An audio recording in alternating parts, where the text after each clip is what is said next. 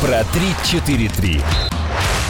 Всем привет, с вами Чемпионат и шоу про 3-4-3. И его ведущие Гриша Теленгатор и Кирилл Хаид. Сегодня у нас э, сразу два финала. Мы поговорим о финале Лиги Чемпионов, который будет, и финале Лиги Европы, который уже прошел. Так что поехали, поехали, начнем с Лиги Европы. Про 3-4-3. Глубоко, но не до дна. Кирилл, знаешь, какой самый крутой заголовок я видел по финалу Лиги Европы? А какой? Мерси Баку через запятую. А, я не разделяю восторг. Да, блин, круто. Представь себе Сари, который говорит мерси, Баку, нет? Ну ладно. Вообще, главное впечатление от финала Лиги Европы, ну, по крайней мере, у меня, это же насколько скучный был первый тайм и насколько веселый второй. Я в Твиттере прочитал, что э, матч разогнался ровно в тот момент, когда по местному времени наступил четверг. Потому что Лига, Лига Европы, в принципе, играется по четвергам. Ну, красиво, красиво. Мысль неплохая, но суть не меняется. Почему командам нужно, они что, присматривались друг другу или что, боялись? А, во-первых, боялись. Во-вторых, наверное, тоже боялись. Ну, смотри. Я знаю, что будет в-третьих. Да, Челси достаточно э, осторожно играл, они отказались от э, постоянного высокого прессинга ради высокого прессинга, они Понятно. прессинговали, в общем-то, ситуативно. А, и когда э, в перерыве Сари увидел, что в принципе это бояться нечего, в общем, уже пошел немножко другой футбол, но опять же, а, это не его футбол принес Челси победу в финале. Чей? Это принес футбол а, Оливье Жиру. Фирменный футбол Оливье Жиру, такой бы медленно, неповоротливый Оливье Жиру, который был не нужен Арсеналу. Они взяли Абамиянга, взяли Леказет, а зачем им Жиру? Кстати, Сари Жиру тоже не особо нужен, потому что он не возвращается, чтобы обыгрываться с полузащитниками, и, а, а его движение штрафной в рамках Сари Бола не особо востребовано. Но, слава богу, есть Лига Европы, где, как бы, где можно замкнуть головой неудобные подачи на неудобной высоте в зону, из которой неудобно наносить удар, и попасть так, что и Петр Чех не выловит из ближнего угла. Это, вот это футбол Жиру. Вот после этого Челси стало попроще, потому что Арсеналу пришлось э, идти вперед, и стали наконец появляться свободные зоны.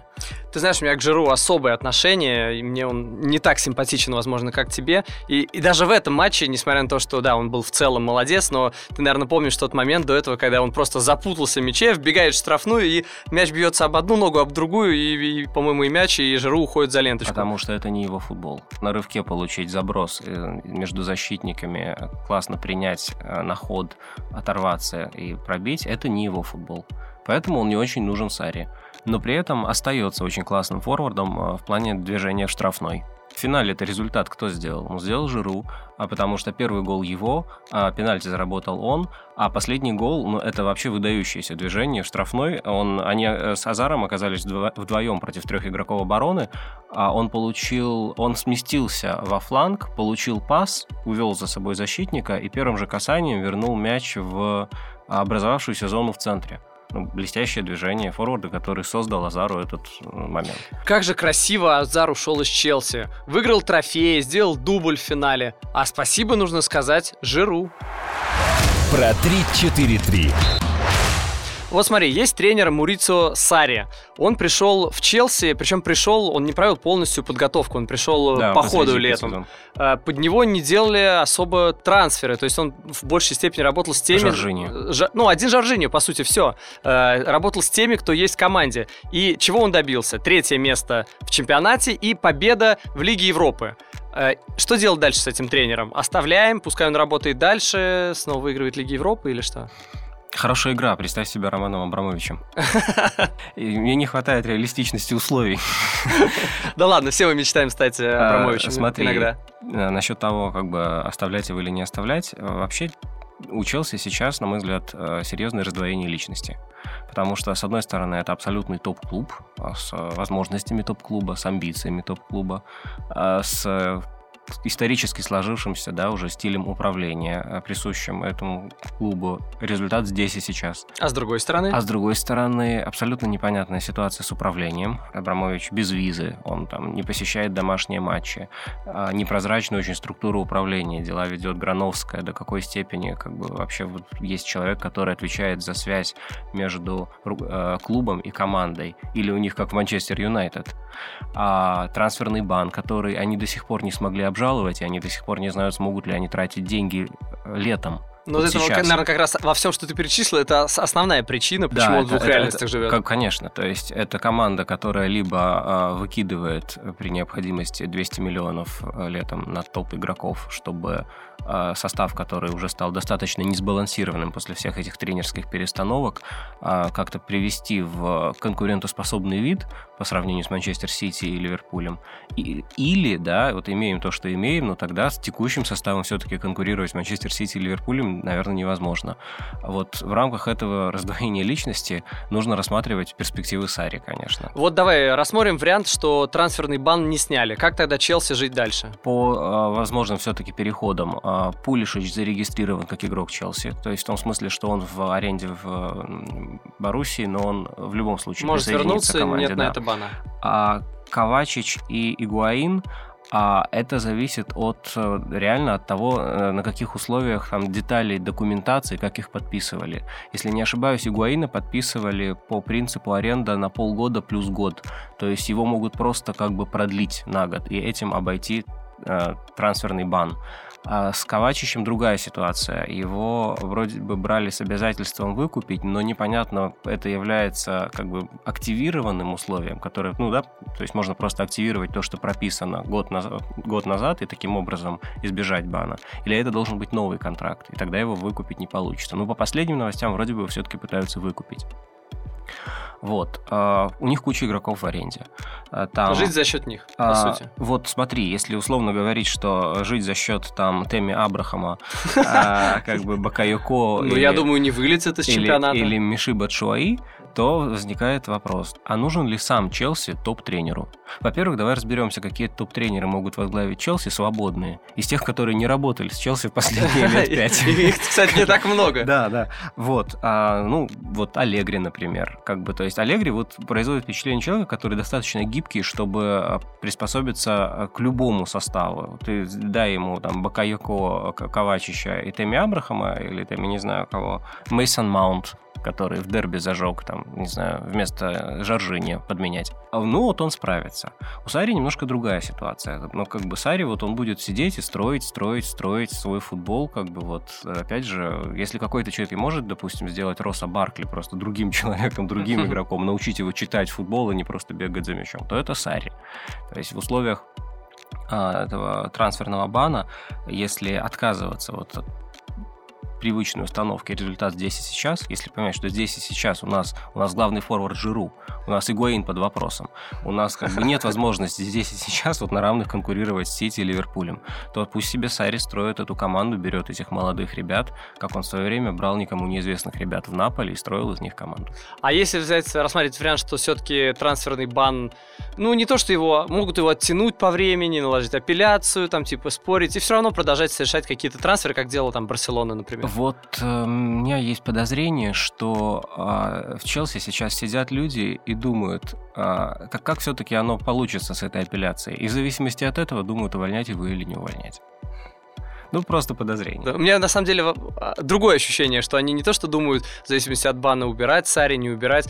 У меня ощущение, что сидит Абрамович такой и думает, а нахрена мне все это нужно? Я на матче своей команды домашней не могу сходить нормально. У меня там трансферы, ну, типа, не супер. Куртуа продали за 35 миллионов, а Кепу взяли за 80. По всем, фронтам. по всем фронтам. Поэтому я думаю, что еще первостепенный глобальный вопрос. Он, это не он Сари, приехал, это еще выше Он приехал в Баку, чтобы посмотреть на свою команду и сидит, а там увидеть ничего невозможно, потому что там трибуны в 50 метрах от поля. Беговые дорожки, конечно, хуже были. Даже на Лужниках было не так а страшно. А вывод, надо было покупать Баку. И строить там стадион. а для, для финала Лиги Европы. Нет, серьезно, нужно, как ты думаешь, вообще, Абрамовичу хватит терпения вообще преодолеть эти ситуации, все эти политические кризисы и все, что происходит? Я считаю, что все-таки это вопрос э, реально вот амбиций, э, амбиций Челси. То есть эм, они должны понять, с кем они сейчас конкурируют, с кем они конкурируют в следующем сезоне. И вот у зада- задача Сари, это, в общем, было известно перед началом этого сезона, Лига чемпионов. Причем, а, как бы условием продления было все-таки место, ну, не продления, а того, чтобы он оставался mm-hmm. на следующий год в команде, а, гарантированно, было третье место. Это, по крайней мере, была реалистичная цель. Вполне. Да, но он ее добился, но опять же, как бы отчасти отойдя от своего футбола. То есть после 0-6 э, с Сити, который был абсолютно в рамках футбола Сари, высокий прессинг, смелый, а, накрывали до сам, просто до вратаря, очень много было разменов один в один. А вот после 0.06 все это как-то свернулось. Вообще, вот интересный факт. Первый сезон Сари получился значительно более успешный, чем первый сезон Клопа в Ливерпуле. И отсюда вопрос. Вот, ну, считается, что э, тренерам нужно там дать один год на раскачку, что и тому же Саре, что это нормально, когда э, особенно когда речь идет о тренере со сложными идеями, что год на адаптацию и потом станет лучше. В Челси будет так же? А вот не уверен. Типа, куда уже, уже тяжело лучше, потому что лучше Ливерпуль и Сити. Нет, э, вопрос роста команды с тренером, как бы он тоже стоит остро, потому что нужно сравнить ситуации э, Сари в Наполе и Сари в Челси. В Неаполь он пришел после Мадзари Бенитеса, и это была, в общем, провинциальная команда, неплохая команда, но провинциальная э, во всем.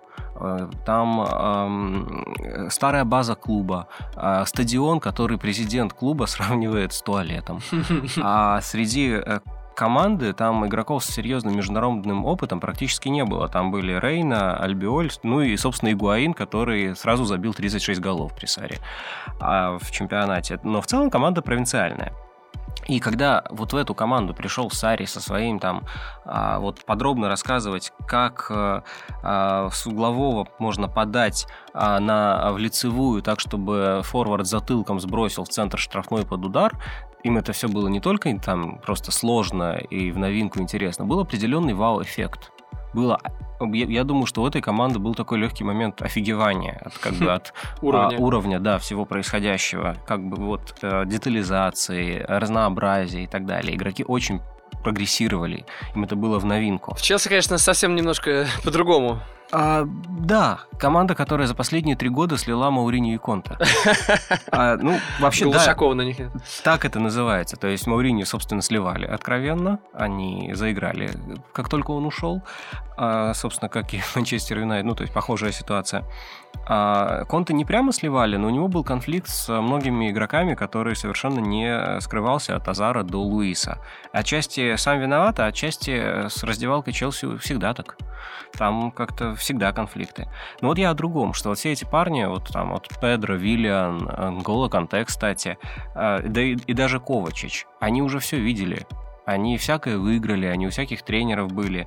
Они работали с лучшими тренерами мира. Они, среди них победители Лиги Чемпионов, чемпионата мира. мира да. Давид Луис Челси выигрывал э, Лигу Чемпионов, собственно. Ой, боже мой, как давно это было? Да, и вот когда Сари объясняет им вот это вот свое, как бы вот треугольники, как защитники в атаку подключаются, для них эффекта вот этого вот ноу-хау, вот этого вау-эффекта уже нету.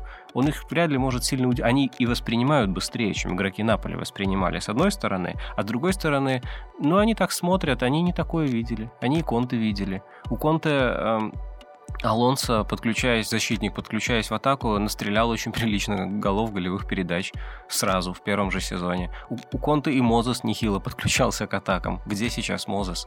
Да, то есть... Эм, то есть здесь нет такого, что ему, что на следующий кстати, сезон будет Кстати, вообще заставлять одну и ту же команду играть сначала в футбол Конте, а потом в футбол Сари, это подвергнуть ее просто максимальному стрессу. То есть это настолько разный стиль, это как сейчас поменять местами Гвардиолы и Симеоны, как бы вот одного как бы Гвардиолу в, Атлетику, а Симеоны в Сити. Но составы оставить прежними. И пусть учатся. Вот настолько игрокам Челси... Мне кажется, после этого игроки любым тренером будут готовы.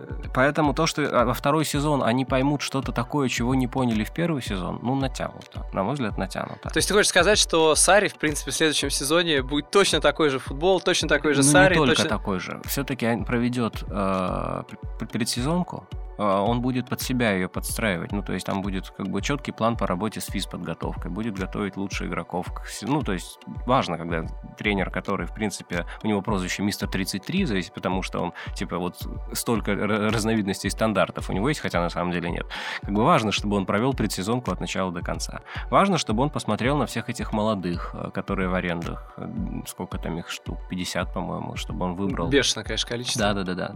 То есть, э, как бы, чтобы он э, даже без каких-то трансферов серьезных, просто он-то найдет кого. А если даже вдруг трансферы будут, так он просто может купить Инсини в Наполе, который конфликтует с Анчелотти, сидит часто в запасе и совсем не похож на того Инсинию, которого хотели продавать в э, топ-клуб за 100 миллионов евро, потому что к нему был интерес. Ну вот, пожалуйста, выдергивайте. Нет трансферного бана, вот, берите Инсини. У вас будет готовый э, топ-форвард на левый фланг атаки. Откуда уходит Азар? Азар, Жиру, это, конечно, все замечательно, но мы немножко стали забывать про Арсенал, который вновь остался без Лиги Чемпионов. И у меня все больше складывается ощущение, что Арсенал — это как Спартак. Они, обе команды закончили на пятом месте, обе команды красно-белые, и обе команды с каким-то, на мой взгляд, непонятным будущим и непонятными амбициями. Непон... То есть амбиции всегда типа как у всех максимальные, но реальность немножко другая. Красиво, но нет. Почему? Потому что ну, Манчестер Юнайтед как Спартак. Точно, а Пакба это Глушаков, да, все сходится, ты прав. Ну, а возвращаясь к Арсеналу, э, на самом деле, вот просто сравни, э, сравни сезон с э, Челси. Два новых тренера. Один вывел команду в Лигу чемпионов, другой нет. Один выиграл трофей, другой нет. Одного могут уволить, другого нет. Вопрос амбиций. То есть Арсенал, наверное, ну, на своем месте сейчас. Он как бы поступательно развивается. Вот сейчас они снова купят пару недорогих, малоизвестных футболистов поступательное развитие, которое больше похоже на деградацию. Ну почему, ну почему деградация? Ну потому как что минимум, они на пятом. Раньше они... все стебали, что они на четвертом месте. Они Теперь для играют... них четвертое место, место это счастье, которого нет. Но они не играют в Лиге Чемпионов третий сезон. Так что, ну, в данном случае это пока не деградация, а стагнация.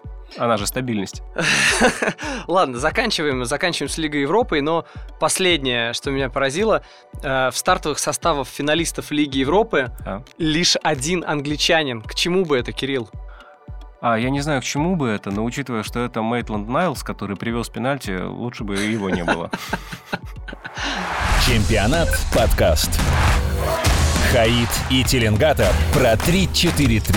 Футбол с прицелом на завтра. Переходим к Лиге чемпионов и очень хочется отметить первым делом, что какая-то логика, ладно, хрен с ней с логикой, какая-то справедливость, она в этом турнире просто отсутствует. Более сильные команды стабильно уступают слабым. Это уже система.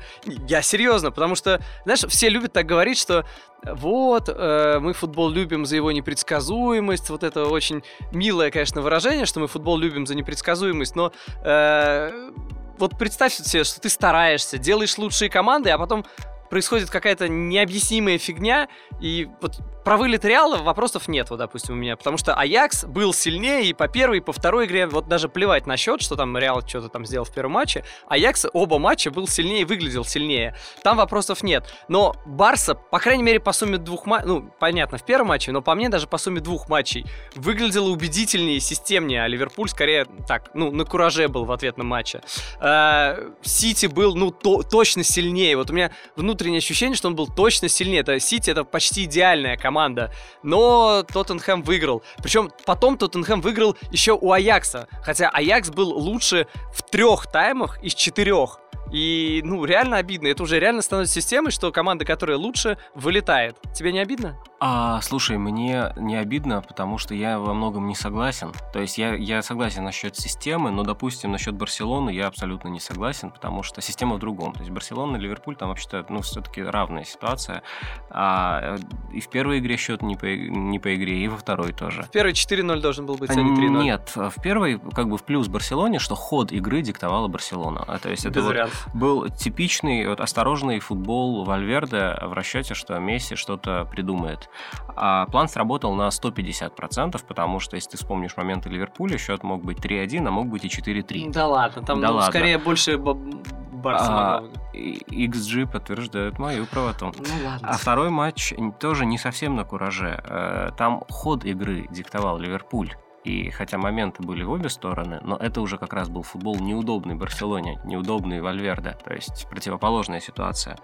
И в общем, поэтому достаточно закономерно, что когда две команды, в общем-то, на равных играют, один, одна играет удобный себе один матч, другая удобный себе другой матч, и одной везет в одном матче, другой везет во втором матче, ну кто-то из них проигрывает. Хорошо, ладно. XG, у них равенство вплоть до десятых голов, десятых долей голов. Ну, ну реально равно получилось. Хорошо, ладно, другие матчи с Тоттенхэмом. Э, я, давай поговорим о системе. Мне кажется, просто вот ты правильно сказал, что есть система, но в чем она действительно есть?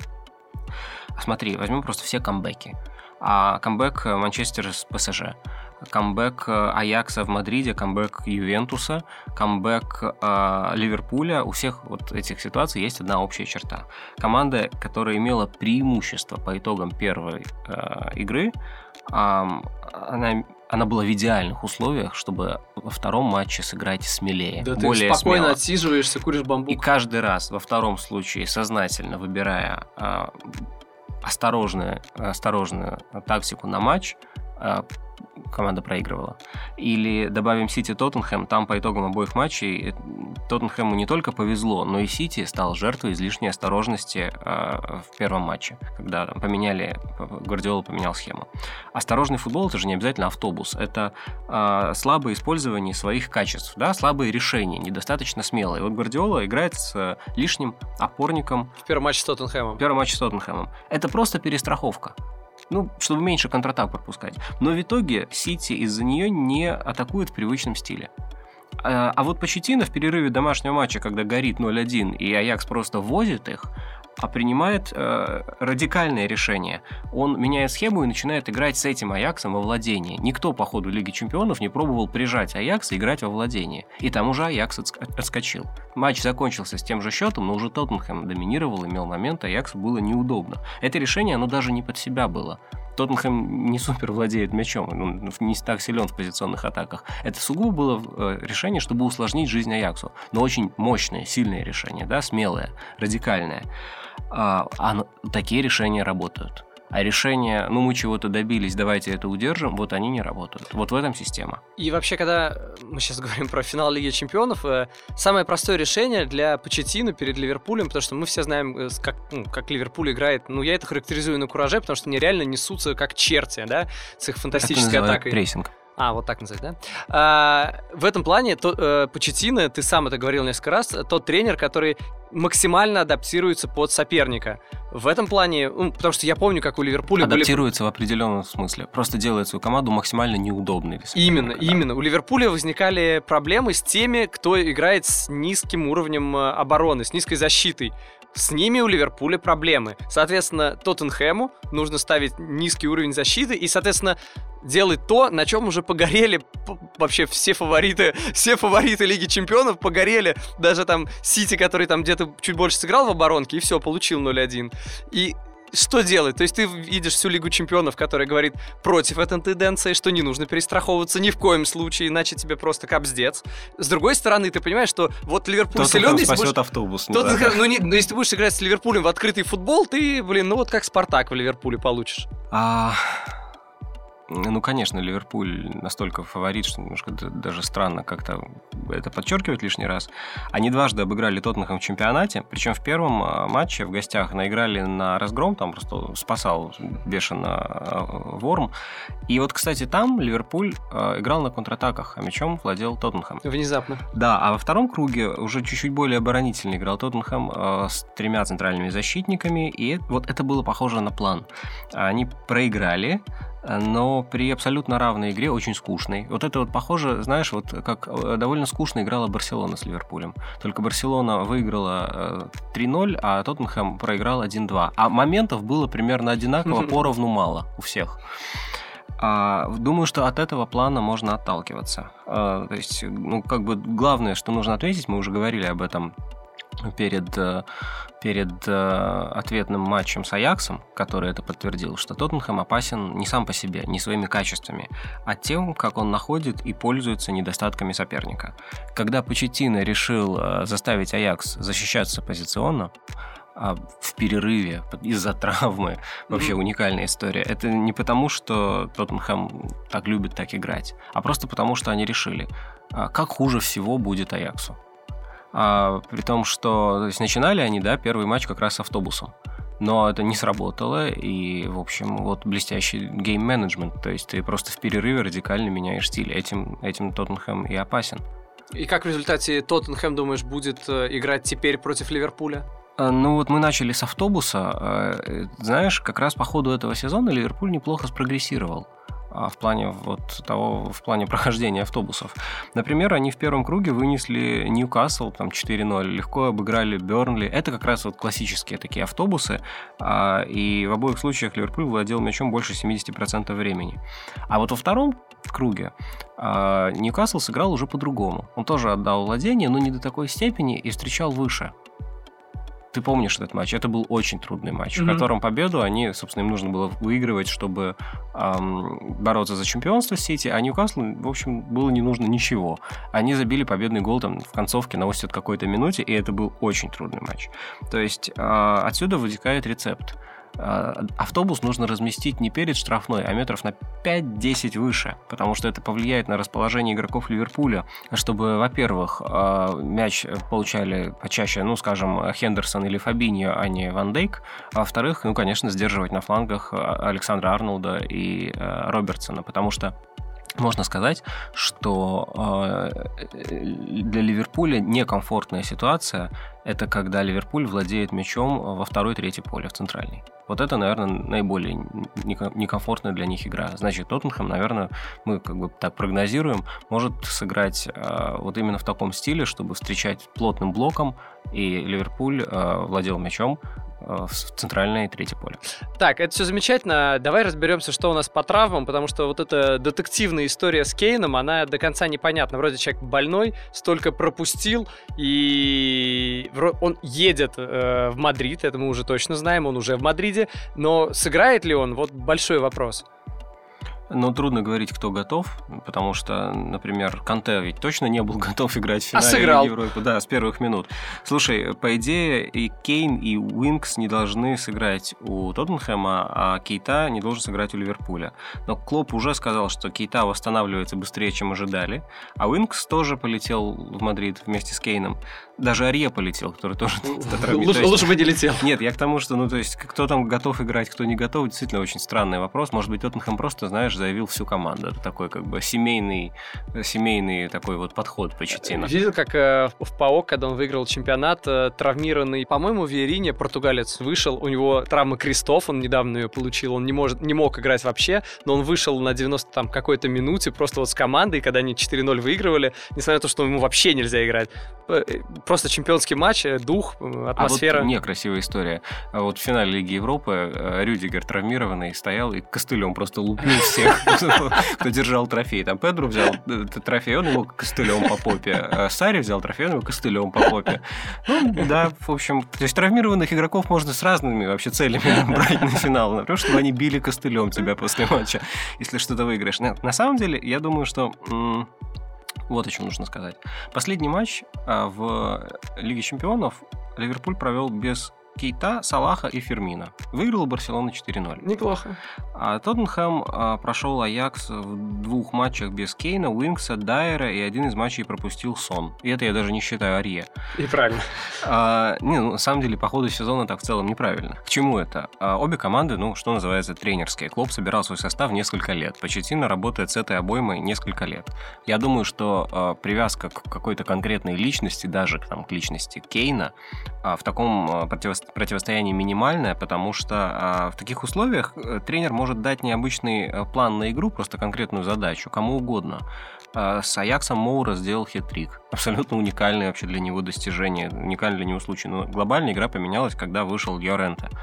А Вейналдума Клоп специально оставил в запасе на Барсу на ответный матч как тайное оружие. Это его слова, он сам так сказал. Да, то есть, когда э, тренер знает каждого игрока несколько лет, ну, там, кроме Моура, условно, но, в принципе, понимаешь, о чем я, как бы он работает с ними всеми очень давно, а роль игрока меня, э, снижается.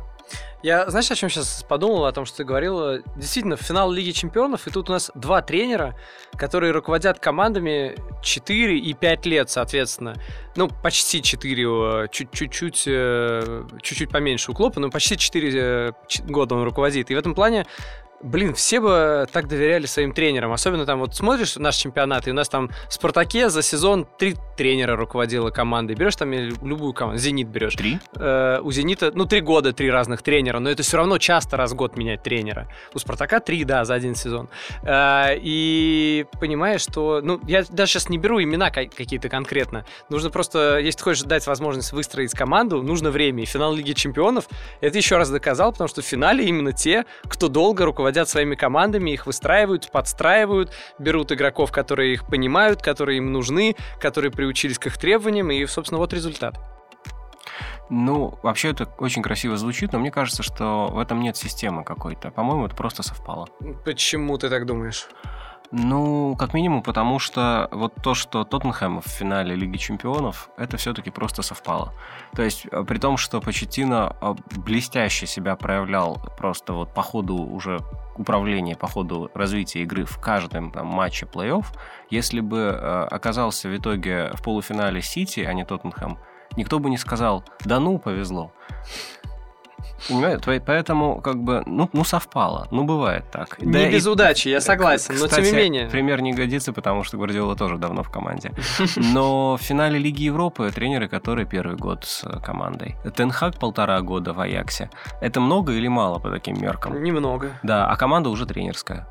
То есть, мне кажется, все-таки речь идет о том, что бывают очень по-разному, но в том, что преимущество по факту получили команды, у которых тренеры давно и собирали команду, вот состав собран под тренера, это, конечно, э, это, вот это справедливо. Даже если это просто совпало, это справедливо. И, кстати, довольно условно в Тоттенхэме состав собран под тренера. Почему? Потому что м- состав собран в первую очередь недорого, а уже все остальное вторично. Состав собран э, в том числе из своих. Состав собран из э, Кейна, который 20 лет уже в четырех клубах поиграл в арендах. Представляешь, до какой степени он был не нужен? А в 22 года забил там 20 с лишним мячей, потому что пришел Почетино. То есть даже нельзя сказать, что собрана команда под тренера. Просто пришел такой тренер, который привык, кстати, вот Почетино в этом смысле, вот чем он интересен. Он же а, это он пришел из Саутгемптона, что в высшей степени символично, потому что, во-первых, Саутгемптон полноправный третий финалист Лиги абсолютно, Чемпионов. Абсолютно, да, там э, семь игроков э, играют в финалистах и тренер.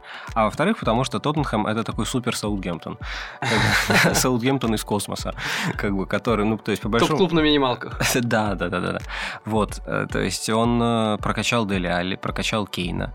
Да, собственно, прокатил. Это он сделал все-таки Эриксона настолько суперзвездой что сейчас, насколько я, насколько я понимаю, да, после финала Лиги Чемпионов объявят Реал. Вообще Реал неплохо... Объявляют. Один финал мы забираем Азара, другой финал мы забираем Эриксона. Хорошо, что, хорошо, что только два финала, и хорошо, что нигде не играет Мбаппе, допустим, в финале. Но, но Бразилия может играть в финале Кубка, Кубка Америки. Америки. да. Про 3-4-3. Сейчас вы все поймете. Ну что, давай потихоньку сворачиваться. Мы, в принципе, так все обсудили. А, ну, кроме главного, ты за кого-то болеть будешь? Я за Ливерпуль, потому что... Ну, то есть, понятно, легко говорить, что легко болеть за фаворитов, и для меня Ливерпуль тут прям явный фаворит, но просто на его футбол, когда смотришь, прям всегда приятно смотреть, потому что это бешеная команда, у которой горят глаза. И когда я говорил про кураж, это, ну, в большей степени какая-то скорее положительная характеристика, потому что никому не хочется смотреть на э, обороняющиеся команды, то есть мне этого хватает в чемпионате России. И когда ты видишь Клопа просто огненного, когда ты слышишь фанатов Ливерпуля, ну, больше на Энфилде, ну, уже не важно, а, все равно ты, не знаю, меня, для меня даже вопрос особо не стоит, при том, что я, конечно, тоже восхищаюсь и Тоттенхэмом, и Почетино, но, по-моему, ребята уже добились своего, они прыгнули выше головы, они установили свой новый рекорд в Лиге Чемпионов, а Ливерпуль, он, собственно, как человек, э, как, человек, как команда, которая только что была в финале прошлой Лиги Чемпионов, Клоп как человек, который уже был, уже сейчас третий раз будет в финале Лиги Чемпионов. Поэтому я думаю, что все должно идти к тому, что Ливерпуль выиграет эту Лигу Чемпионов, и я буду за это болеть. А ты не будешь? Ты за Тоттенхэм? Я не то чтобы за Тоттенхэм, я, в принципе, не болею ни за одну из этих команд, но в финале, да, я буду симпатизировать Тоттенхэму. Почему? А потому что Почетино. А, э, слушай, ты знаешь, как он вообще стал тренером? Это было абсолютно популистское решение, чтобы ну, им, так сказать, его, как бы им прикрыли вообще провал менеджмента, потому что клуб к зиме э, Эспаньол сменил а, двух тренеров, а там э, было сокращение бюджета, долги по зарплатам, если не ошибаюсь. Там был полный ад, и команда и зона, вылетала, да, и команда гарантированно вылетала. вылетала. Но... И, но, но вот тут в, с женской командой работает свой Почетино, который типа легенда клуба, любимец болельщиков, а давай он порулит. И ему еще пришлось играть, слушай, вот человек выходит из женской команды спасать вот это вот дно, а у него за первый месяц три матча с Барселоной а три матча с Барселоной. Это был э, сезон 08-09, когда Гвардиола пришел только в Барселону и выиграл все сразу. Да, это овертоп. И и как? И он вот спасся, него... он спасся, я помню, Нет, слушай, это фантастика. Он, он, он, он сыграл три матча, он сыграл в ничью э, и проиграл в кубке и вылетел. И выиграл в чемпионате. Он три раза менял схему.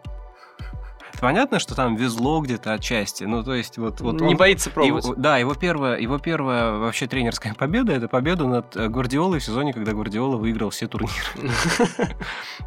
Его, когда взяли в, Тау, в, в Саутгемптон тренером, а местная газета э, а, провела опрос среди болельщиков а, вот за то, чтобы остался прежний тренер Найджел Аткинс, или за то, чтобы вот был Почетино? 92% были против Почетино.